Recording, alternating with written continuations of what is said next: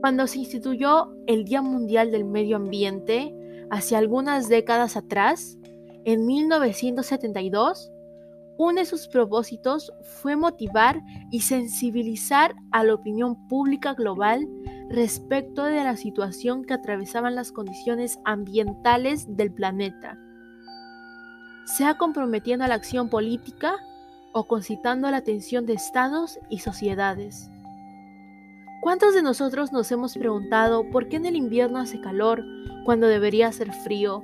¿O por qué la constante aparición de fenómenos meteorológicos? Olas de calor, sequías, inundaciones, pues son consecuencias del daño que le hacemos a nuestro medio ambiente. Nos enfrentamos a un grave problema de contaminación ambiental provocado por determinadas sustancias tóxicas. La combustión de combustibles fósiles de los carros, las fábricas y la producción de electricidad son cosas que contaminan a la atmósfera. Los procesos industriales generan gases que se van directamente a la capa de ozono, destruyéndola y así provocando el calentamiento global. Pero, ¿por qué debería importarnos tomar medidas para cuidar el medio ambiente?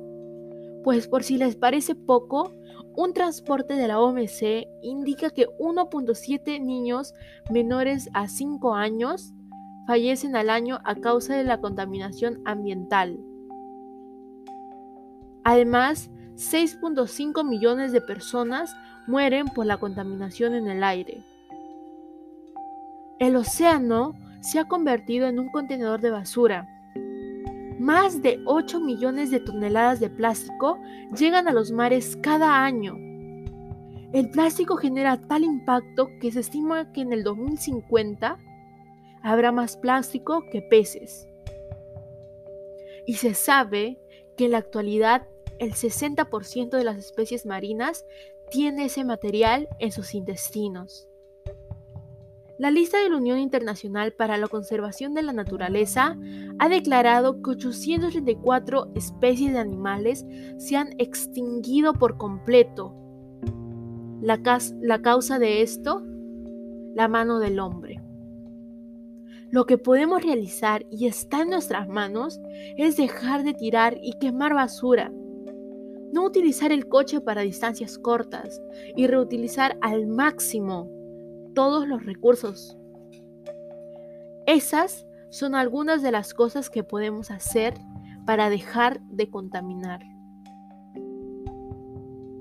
Exigir propuestas de solución como invertir en la infraestructura necesaria para el tratamiento de aguas residuales. Implica una ganancia de largo plazo puesto que disminuyen los costos de la contaminación. Mejorar los procesos industriales, residenciales, comerciales y castigar con altas multas a las personas quienes contaminan y dañan el medio ambiente. No podemos seguir culpando al gobierno o a las industrias. Nosotros somos causantes de las condiciones en las que se encuentra nuestro planeta. Debemos generar una cultura ecológica, como el ejemplo de los más pequeños, cambiando nuestros malos hábitos desde casa.